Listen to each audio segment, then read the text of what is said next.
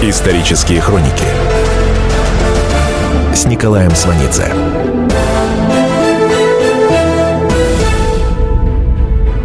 Год 1928.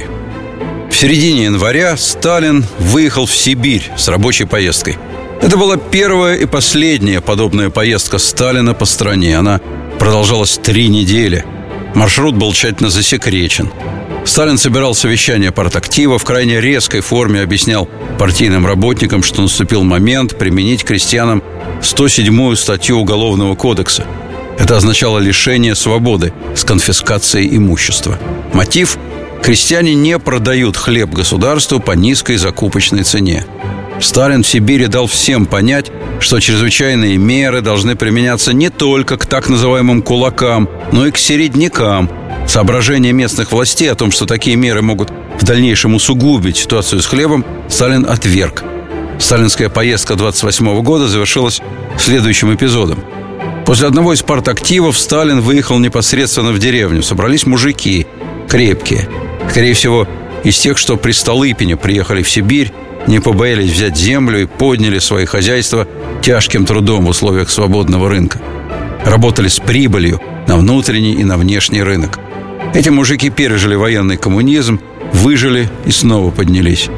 Вот от этих мужиков Сталин и стал требовать отдать выращенный ими хлеб по бросовой цене. Они слушали. Потом кто-то сказал Сталину, «Слышь, Кацо, станцуй нам лезгинку, а мы тогда посмотрим, отдавать тебе хлеб или не отдавать». Еще осенью прошлого, 27 года, большинство активных крестьянских хозяйств отказались продавать государству хлеб по низкой закупочной цене, резонно решив, что по весне госцена поднимется, не может не подняться. К 28 году 60% товарного зерна сосредоточено в руках 6% хозяйств. То есть эти 6% хозяйств работают максимально эффективно, то есть больше и лучше других. Это их нежелание отдавать свой хлеб по дешевке получило название «хлебная забастовка». Тем самым власть инкриминировала им политические мотивы или употребляя входивший тогда в быт блатной жаргон, шила политику. На самом деле, эти крестьянские действия политически не окрашены. Крестьянина вообще не интересует политическая борьба. Он не отдает хлеб просто потому, что действует в соответствии с нормальными рыночными отношениями. И эта сделка ему невыгодна. Сельское хозяйство – штука затратная. А работали-то без госдотаций. Хорошо не продашь, хозяйство глохнуть начнет. При НЭПе вплоть до конца 27 года в стране свободно работал частный рынок зерна. Здесь цена превышала государственную более чем вдвое, но дело не только в цене. Государство к 28 году было уже невероятно забюрократизировано. Чиновник вовсю подворовывал, к тому же царила полная неразбериха. Даже если крестьяне хотели сдать хлеб, у них это получалось с трудом. Они сутками стояли у ссыпных пунктов, их гоняли из одного района в другой. Безграмотное государство было не в состоянии конкурировать с частным предпринимателем.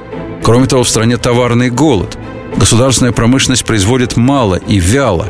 Поздней осенью 27 года Политбюро приняло секретное решение забирать хлеб в обмен на дефицитную промышленную продукцию. Сдал хлеб, получи талон на промтовары. Этот метод также будет эксплуатироваться в последние годы советского режима, когда за сданное мясо и сено в сельских магазинах станут продавать женские итальянские сапоги и дутые финские пальто. Но уже в январе 28 года стало ясно, что подобный обмен долго не продлится. Промтоваров ничтожно мало. Приходилось сокращать снабжение рабочих. Это опасно.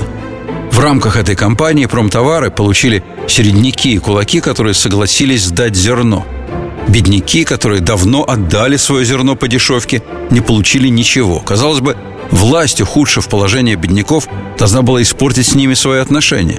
Дальнейшие события, однако, показали, что в надежде на минимальную государственную поддержку сельская беднота готова оказать содействие власти во многих ее начинаниях.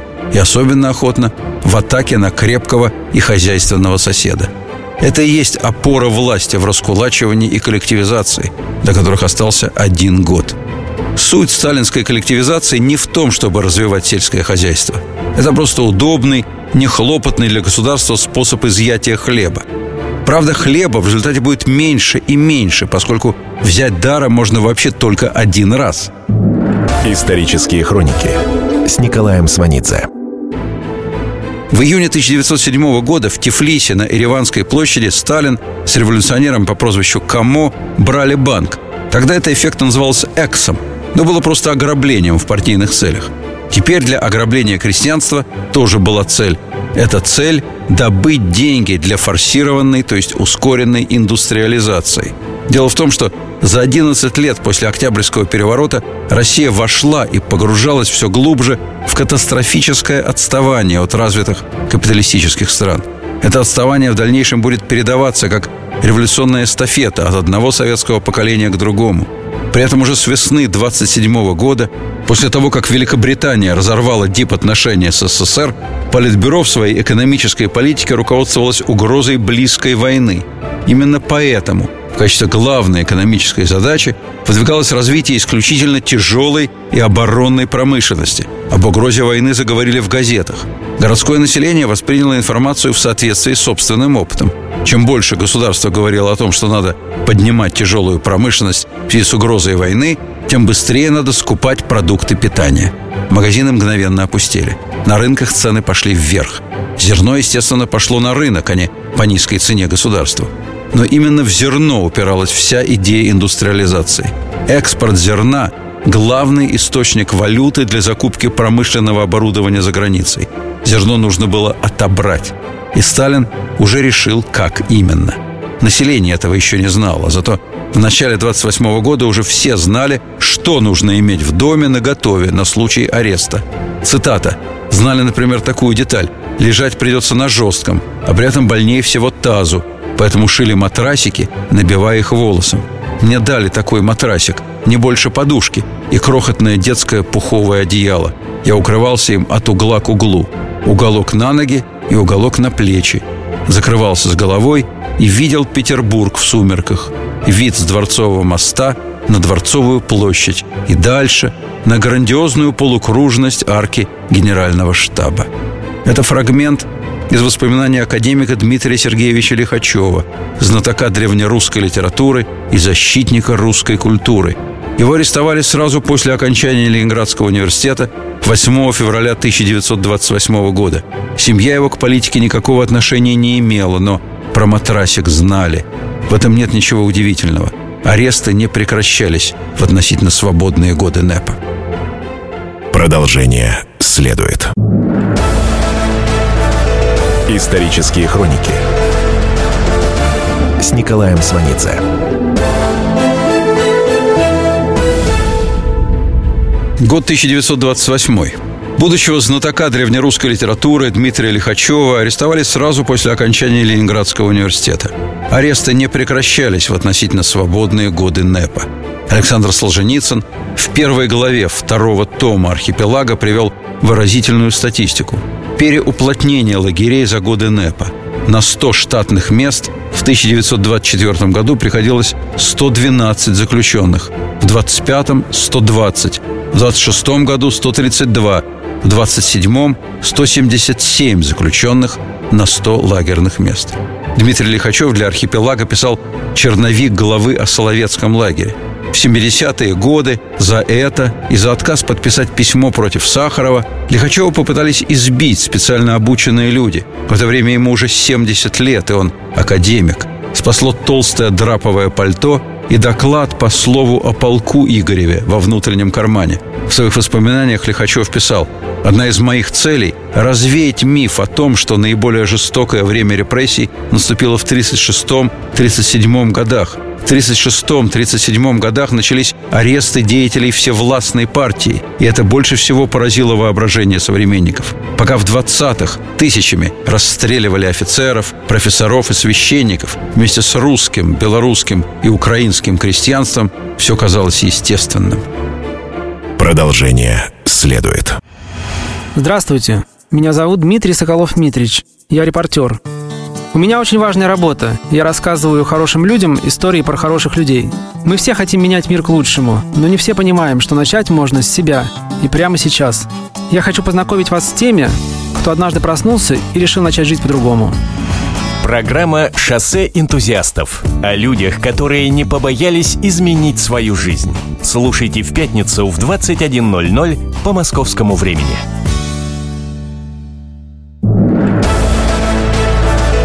Исторические хроники с Николаем Сванидзе.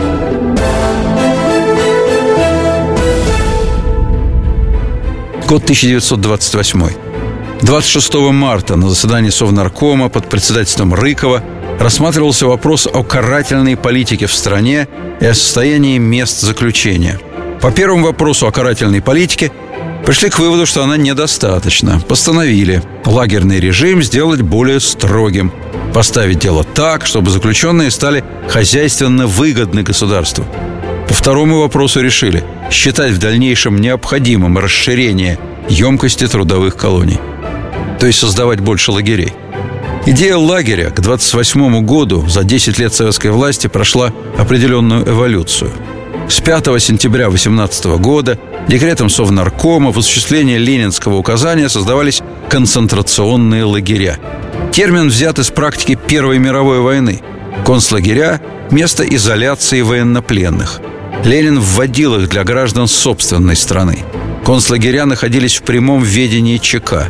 Базировались первоначально в монастырях. Обычная вольная жизнь рядом. Заключенные тогда назывались лишенниками, то есть лишенными свободы. На работу некоторых выпускали на волю. Жители подавали им милостыню, подкармливали, жалели лишенников. В 22 году концлагеря упразднили, как недостаточно строгие. Им на смену пришли северные лагеря особого назначения или «Слон». Соловецкие острова для такого лагеря – место просто замечательное.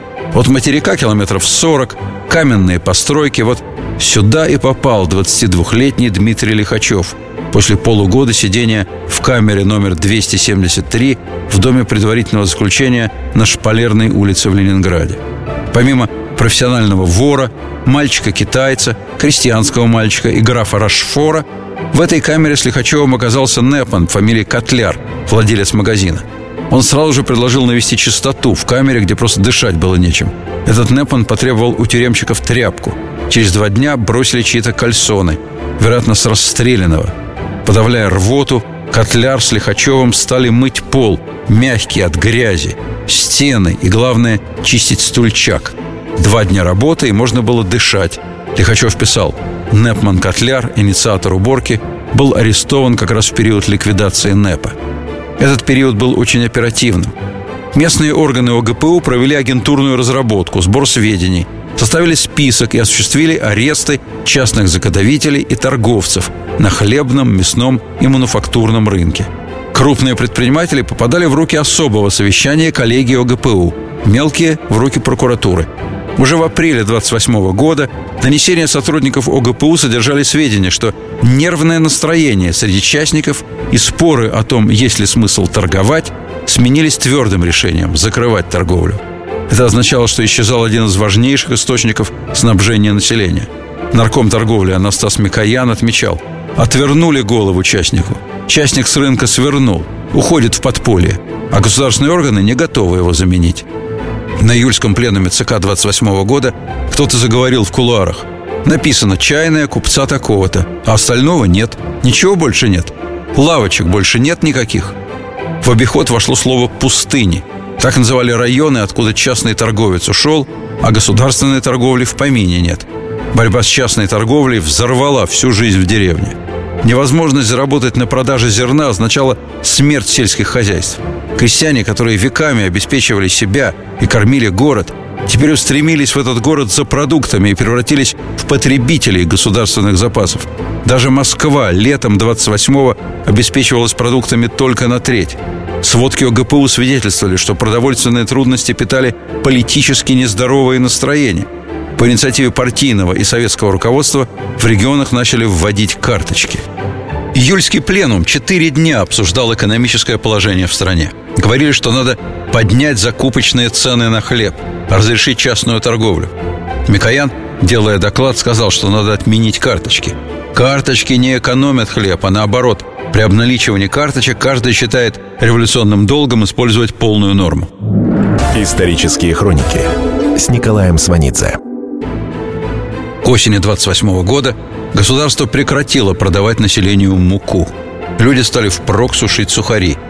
Крестьяне впервые в русской истории начали закупать в магазинах хлеб на корм скоту.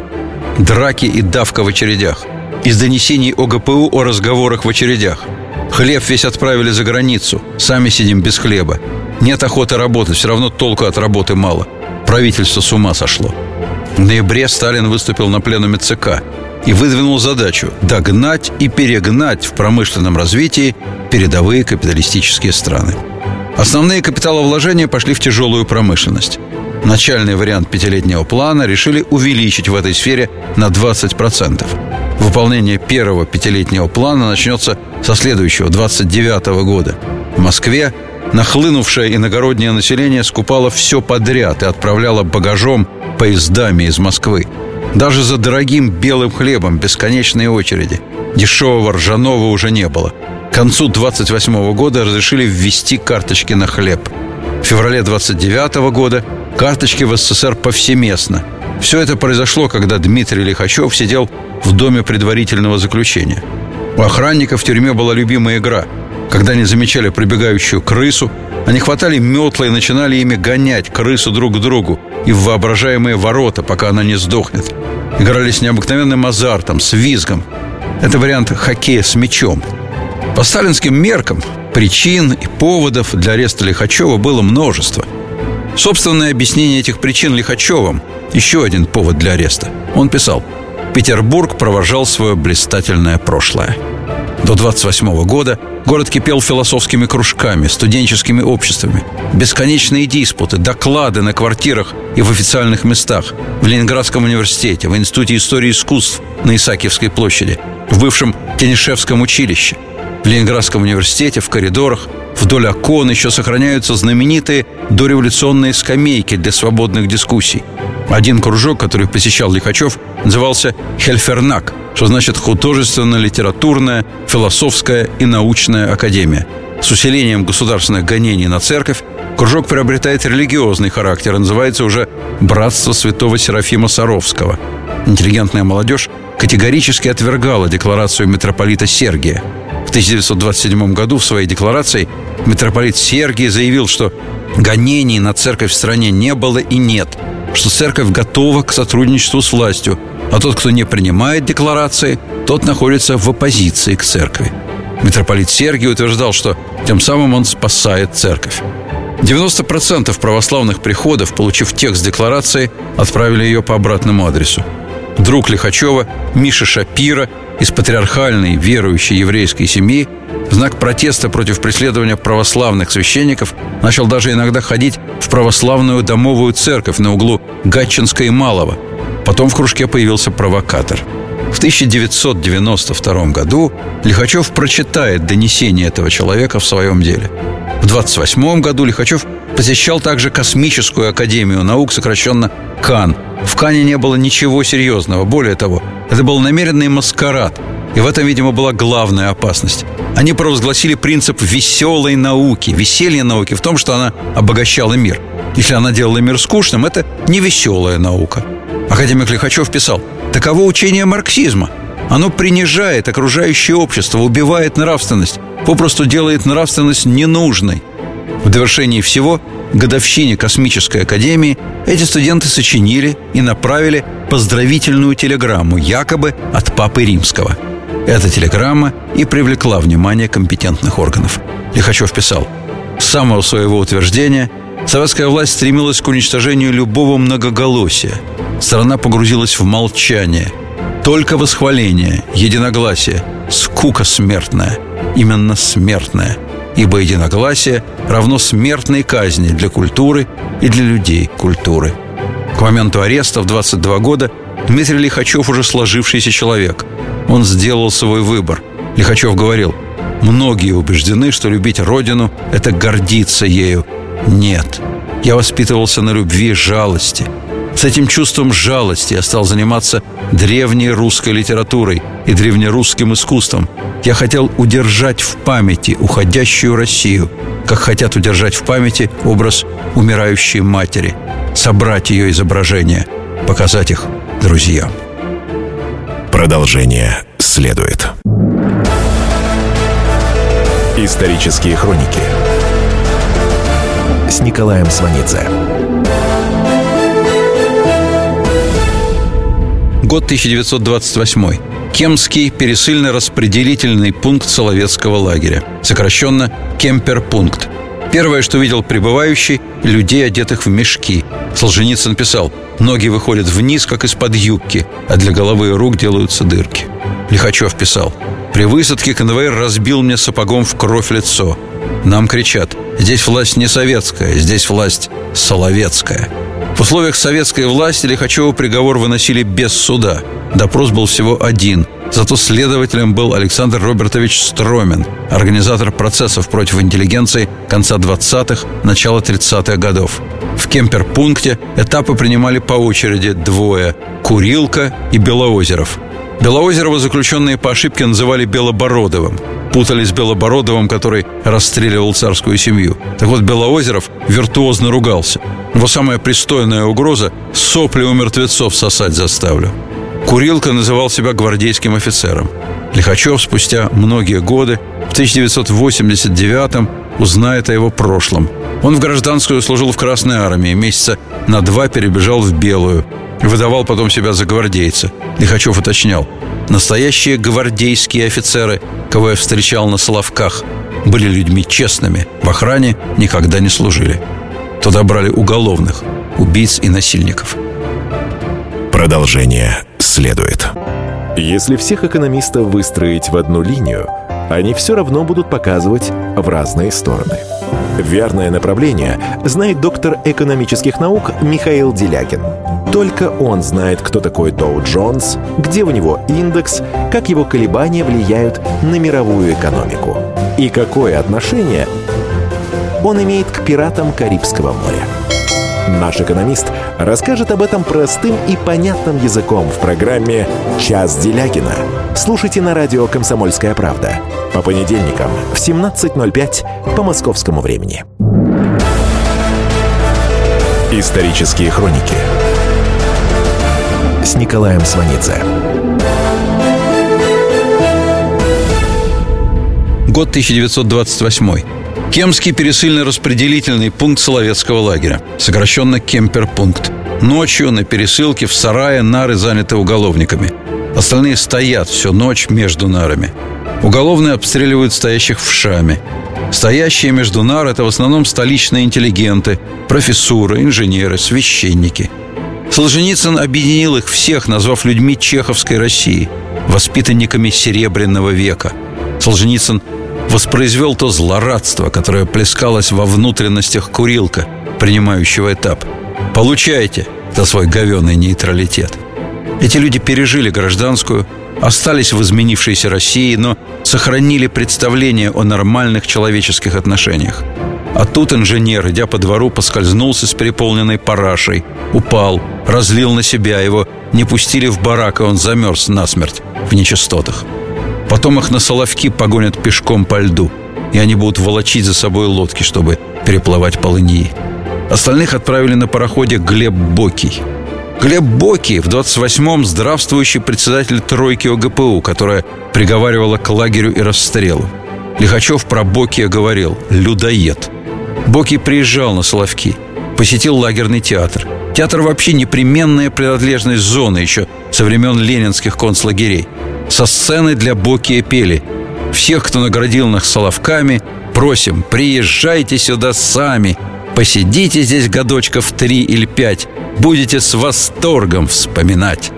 Боки хохотал, ему нравилось. Лихачев писал «Жизнь на Соловках настолько фантастична – что теряется ощущение реальности. Среди настоящих КРов, то есть контрреволюционеров, принято было подчеркивать абсурдность, иллюзорность всей жизни на острове. Анекдоты, хохмы и прозвища сглаживали ужас.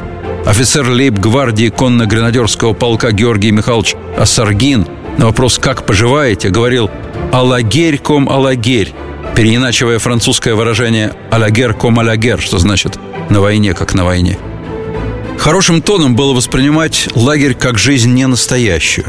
Настоящее начнется после возвращения из лагеря.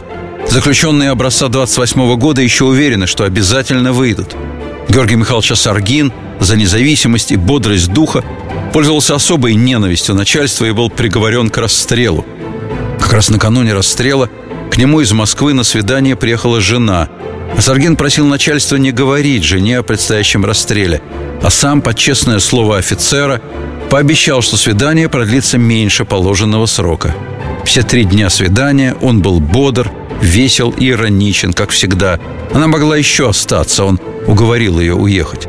Проводил пароход и уже через 10 минут раздевался к расстрелу. В то время в лагере еще разрешали свидания. К писателю Олегу Волкову, который отсидел 27 лет, приехал брат, привез еду, рассказывал передачи, посылки, приемные на Лубянке и Воздвиженке. Да все это входит в рабочий день москвичей. Жена моя опекает двух сильных братьев, сестрица мужа в лагере. И так большинство наших родственников и знакомых. Это повальная болезнь. В лагере так много народу, что между зданиями трудно протолкнуться. Лихачев писал, из разговоров помню, плотность населения на Соловках больше, чем в Бельгии. Но главное состояло в том, что это лагерное население в 28 году самоконтролировалось. Охрана из уголовников. Это убийцы, но не воры. Главная сила в лагере – информационно-следственная часть, ИСЧ. Оперуполномоченные ВСЧ из заключенных. В их ведении цензура, расстрелы, доносы. Информаторы, доносчики тоже из заключенных. Назначениями на работу занимается административная часть. Там работали бывшие офицеры. Они могли профессионально четко выстроить лагерную трудовую жизнь. Разместить, накормить. Безграмотные славянские чекисты этого делать не могли. Кроме того, чекистов было вообще очень мало. На 60 тысяч заключенных и всего человек 50. Больше, как выяснилось, и не надо, потому что заключенные на острове самоорганизуются. Административная офицерская часть враждовала с информационно-следственной частью. Бывшие царские офицеры выявляли стукачей. Стукачи прятались в СЧ. Офицеры их вылавливали, отправляли на лесозаготовки. Там эти сосланные доносчики выпускали стенгазету «Стукач». Но офицеров становилось все меньше и меньше, а уголовников больше. Лихачев вспоминал – Наряды на работу нам выдавали так называемые чубаровцы, участники группового изнасилования в Чубаровом переулке в Ленинграде в 1926 году. Появилось такое понятие, как «блат». «Блат» – это взятка мелкому лагерному начальнику. Это впоследствии базовая система советского мироустройства, родом из Соловецкого лагеря.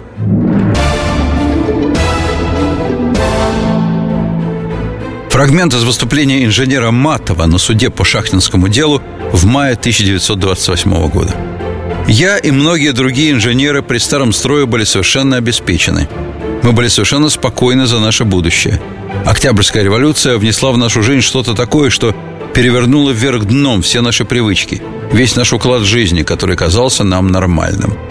Шахтинское дело – Первый сталинский показательный процесс направлен против инженерно-технической интеллигенции из числа старых специалистов. Дело разбирало специальное судебное присутствие Верховного суда СССР.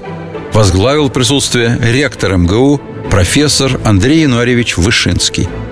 Для него это серьезная карьерная ступень на пути к креслу прокурора СССР.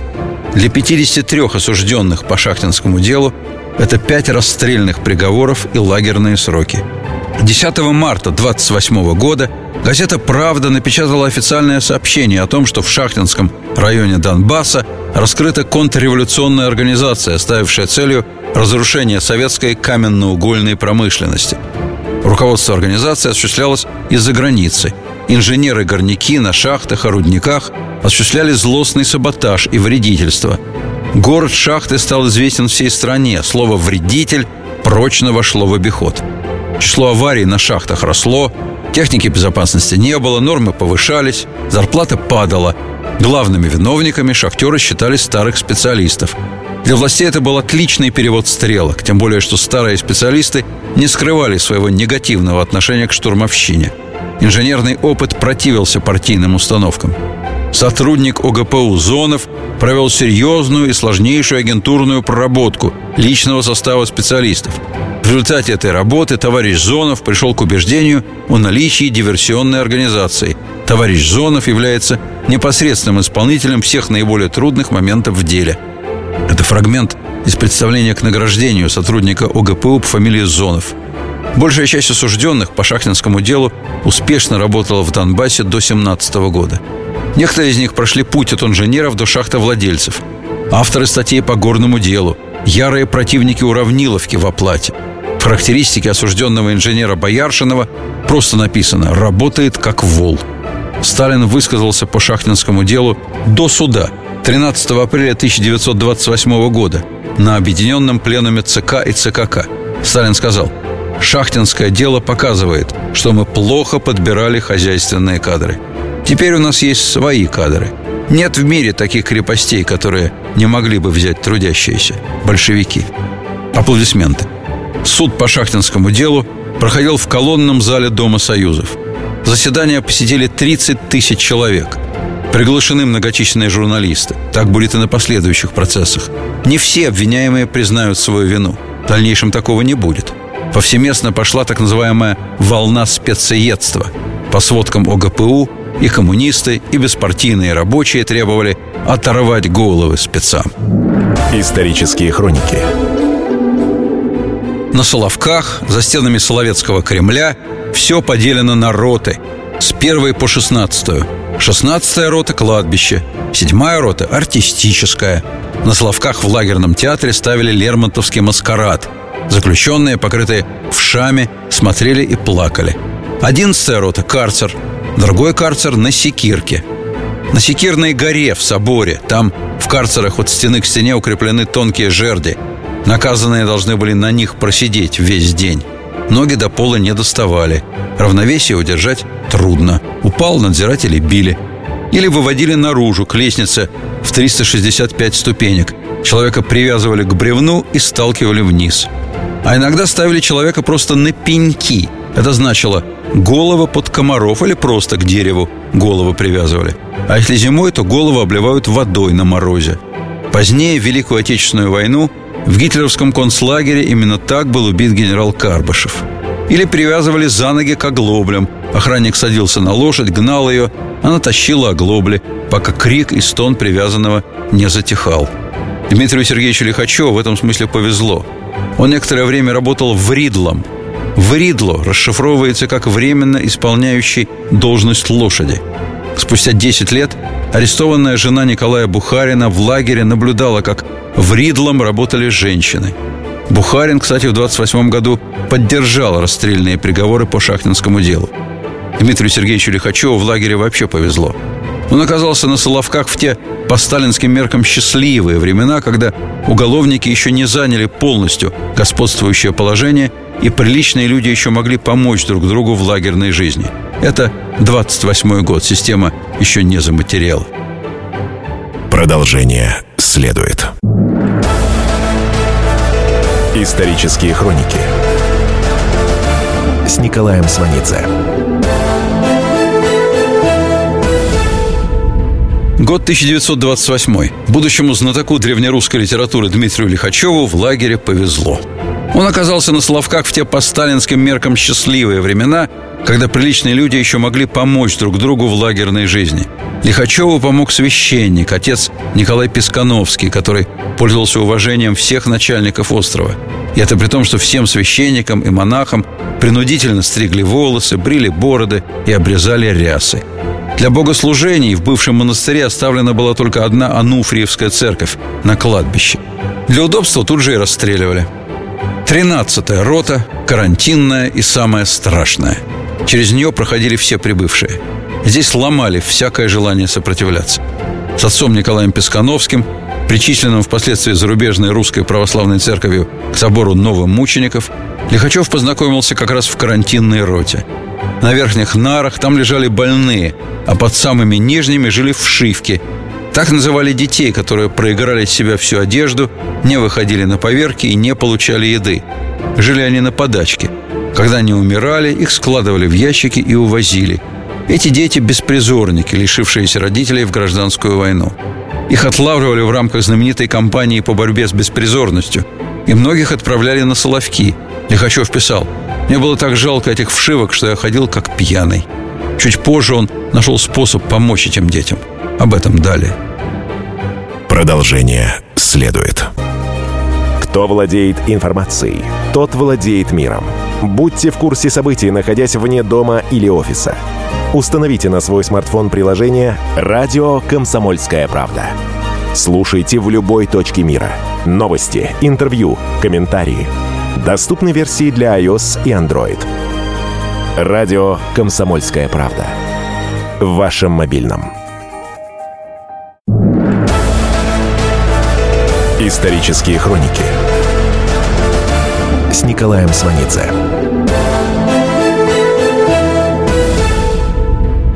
Год 1928. Будущему знатоку древнерусской литературы Дмитрию Лихачеву в лагере на Соловках повезло.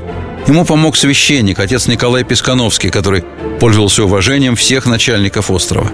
После того, как Лихачев переболел тифом, отец Николай добился его перевода в третью роту. Командир роты – бывший комендант Петропавловской крепости барон Притвиц.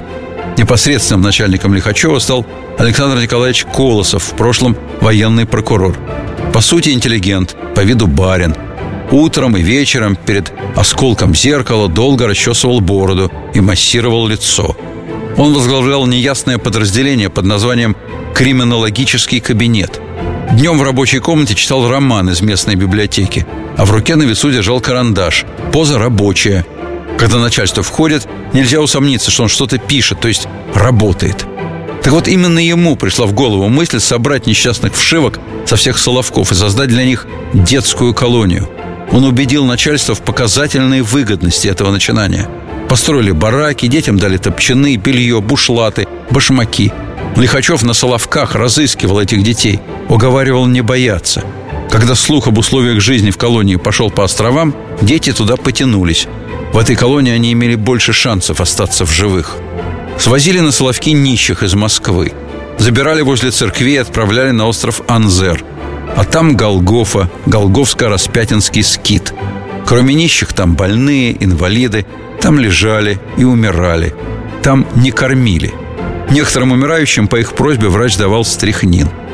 По легенде, в 1712 году иеромонаху Иову явилась здесь Богоматерь и сказала «Сия гора будет называться Голгофа, и на ней устроится церковь, и убелится она страданиями неисчислимыми». Солженицын писал «Более двухсот лет предсказание оказалось холостым. После Соловецкого лагеря этого уже не скажешь». За первые два года существования Соловецкого лагеря многовековое образцовое монастырское хозяйство было приведено в полный и необратимый упадок. Исчезла знаменитая сладкая селедка, разносортные овощи, стада особых коров, перестали растить розы, изготавливать фасонный кирпич, выделывать кожу. Исчезли кузницы, гончарные и переплетные мастерские. Теперь перед управлением лагеря клумба. На ней выложен слон, а на попоне у него буква «У». «Услон» – управление соловецких лагерей особого назначения. В 28-м на Соловках еще не перестреляли зайцев. Про зайцев писали и Лихачев, и Солженицын. Объяснение тому, что зайцы живы, простое. Есть приказ ГПУ – патроны беречь. Ни одного выстрела иначе, как по заключенному. В 28-м или начале 29-го года, это доподлинно известно, в Москве состоялась встреча Сталина с Нафталием Ароновичем Френкелем – он турецкий еврей. До революции у него был успешный бизнес на юге России. В 16 году он вывез капитал в Турцию, уехал сам, но потом вернулся в годы НЭПа. В СССР он вступил в отношения с ГПУ и организовал скупку ценностей и золота за бумажные рубли. Потом его посадили. В 27-м он на Соловках, но жил отдельно, свободно передвигался и стал начальником экономической части – он выдвинул знаменитый впоследствии тезис «От заключенного нам надо взять все в первые три месяца, а потом он нам не нужен». Вот после этого он и встретился со Сталиным. Он предложил Сталину систему эксплуатации труда заключенных, не оставляющую никому никаких лазеек. Он предложил отказаться от равного питания заключенных и ввести приварок к минимальной кормежке. Кто лучше работал, тот ел и мог выжить. Позже на Беломорстрое Френкель будет на особой должности начальника работ и получит орден Ленина. Его метод кормежки заключенных органично вписался в сталинскую систему управления страной. Заключенный Лихачев испытал это на себе на строительстве Беломор-канала. В ноябре 29 года среди заключенных на Соловках начались аресты. Как раз в это время к Лихачеву приехали на свидание родители. Он несколько дней жил отдельно с ними. Кто-то прибежал к нему и сказал – за тобой приходили. Приходили, чтобы увести на смерть. Первая мысль была Пусть берут, но только не при родителях. Он простился с ними, вышел и на дровяном дворе сел между поленницами. Ночью был массовый расстрел. Он писал, «Ясно, что вместо меня был взят кто-то другой, и жить мне надо за двоих, чтобы перед тем, которого взяли за меня, не было стыдно». Дмитрий Сергеевич Лихачев – автор 500 научных и 600 публицистических трудов по русской литературе и русской культуре, член-корреспондент американской, австрийской, британской, итальянской, Геттингенской академии, член американского философского общества, первый почетный гражданин Санкт-Петербурга. В конце жизни в своих воспоминаниях академик Лихачев написал «Пребывание на Соловках было для меня самым значительным периодом жизни». На следующий день после массового расстрела он сфотографировался с родителями. Но в 20-х годах на Соловках многие заключенные еще не имели постоянной работы. Все жестоко, но экономически пока бессмысленно. В лагерь не спускался твердый хозяйственный план. До 28 года экономика еще не опиралась на лагерную систему. В 26 году Услон заготовлял леса на 63 тысячи рублей. В 29 уже на 2 миллиона 355 тысяч рублей. Заключенных с Соловков через все тот же кемперпункт начали направлять на работу на материк. Сперва в Карелию, на прокладку дорог и лесоповал на экспорт. Инженеров продавали на работы в другие районы. Зарплата шла в лагерь. Потом лагеря двинулись на Вологду, Свирлак, Котлак, лесозаготовки, дорожное строительство. Потом Белбалтлак, строительство Беломора-Балтийского канала. На Северной Двине Севдвинлак создан Ухтлак. Он расплывался на восток. Возникли его знаменитые отделения Воркутинское, Печорское, Интинское, угледобыча, радиовые рудники, сельское хозяйство. Потом восточнее основано североуральское отделение Слона. Строительство Березняковского химкомбината предшествовало возникновению одноименного лагеря. Потьминские лагеря, лесопиление, лесозаготовки, лагеря на Верхней, Средней и Нижней Волге. В Средней Азии лагеря заняты хлопководством, а также поставкой рабсилы в другие отрасли. Сиблак – строительство железных дорог, трактов, работа в свиносовхозах, на Кузнецком металлургическом комбинате, добыча угля в Кузбассе. В Донбассе свои лагеря. Бамлак – строительство Байкало-Амурской магистрали. В Дальлаге – строительство нефтехранилищ, железных дорог, работа на рудниках, рыбные промыслы. Система лагерей – основа экономики первых пятилеток. Сталинская идея ускоренной индустриализации связана с его ожиданием войны. В 1928 году Сталин внес личный вклад в то, чтобы война стала неизбежной.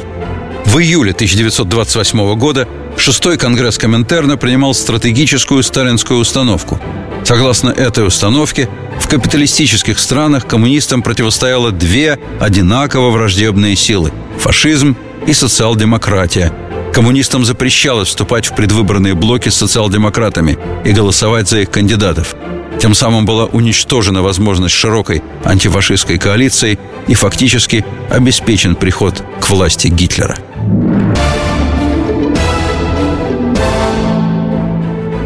Нафталий Френкель в 1928 году открыл на Соловках коммерческое предприятие. Из кожи, скопившейся на старых монастырских складах, он придумал шить модельные женские туфли и сумочки. Работали заключенные скорняки и сапожники. В Москве на Кузнецком мосту был открыт фирменный магазин. Кассовая выручка шла на Лубянку. Продолжение следует. Историю пишут победители. Они же ее и фальсифицируют. Я Николай Сванидзе. Я расскажу вам, как все происходило на самом деле. Я выбрал самые яркие и важные исторические события года, а также вроде бы незаметные, но значимые факты, которые оказали влияние на ход истории. Один год из жизни России глазами ее жителей.